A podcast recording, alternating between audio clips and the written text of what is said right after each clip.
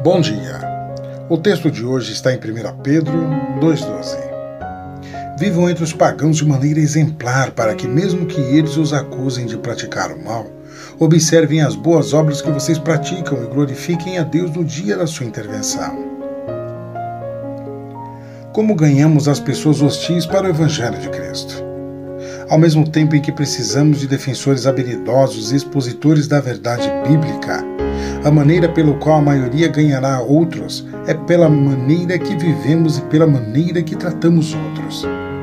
Não importa quanta crítica e maus tratos recebemos, nossas ações devem permanecer semelhantes à de Cristo.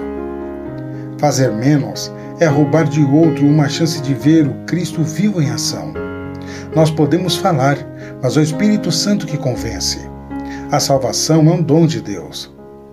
A glória toda da salvação pertence a Ele, não a quem evangeliza. No entanto, nosso papel é muito importante. A fé vem por ouvir a mensagem. Para isso, é preciso que alguém pregue a mensagem. Esse é o nosso trabalho e é assim que ganhamos almas. Então, Jesus aproximou-se deles e disse: Foi-me dada toda a autoridade nos céus e na terra. Portanto, vão e façam discípulos de todas as nações, batizando-os em nome do Pai, do Filho e do Espírito Santo, ensinando-os a obedecer a tudo o que eu ordenei a vocês, e eu estarei sempre com vocês até o fim dos tempos. Deus te abençoe.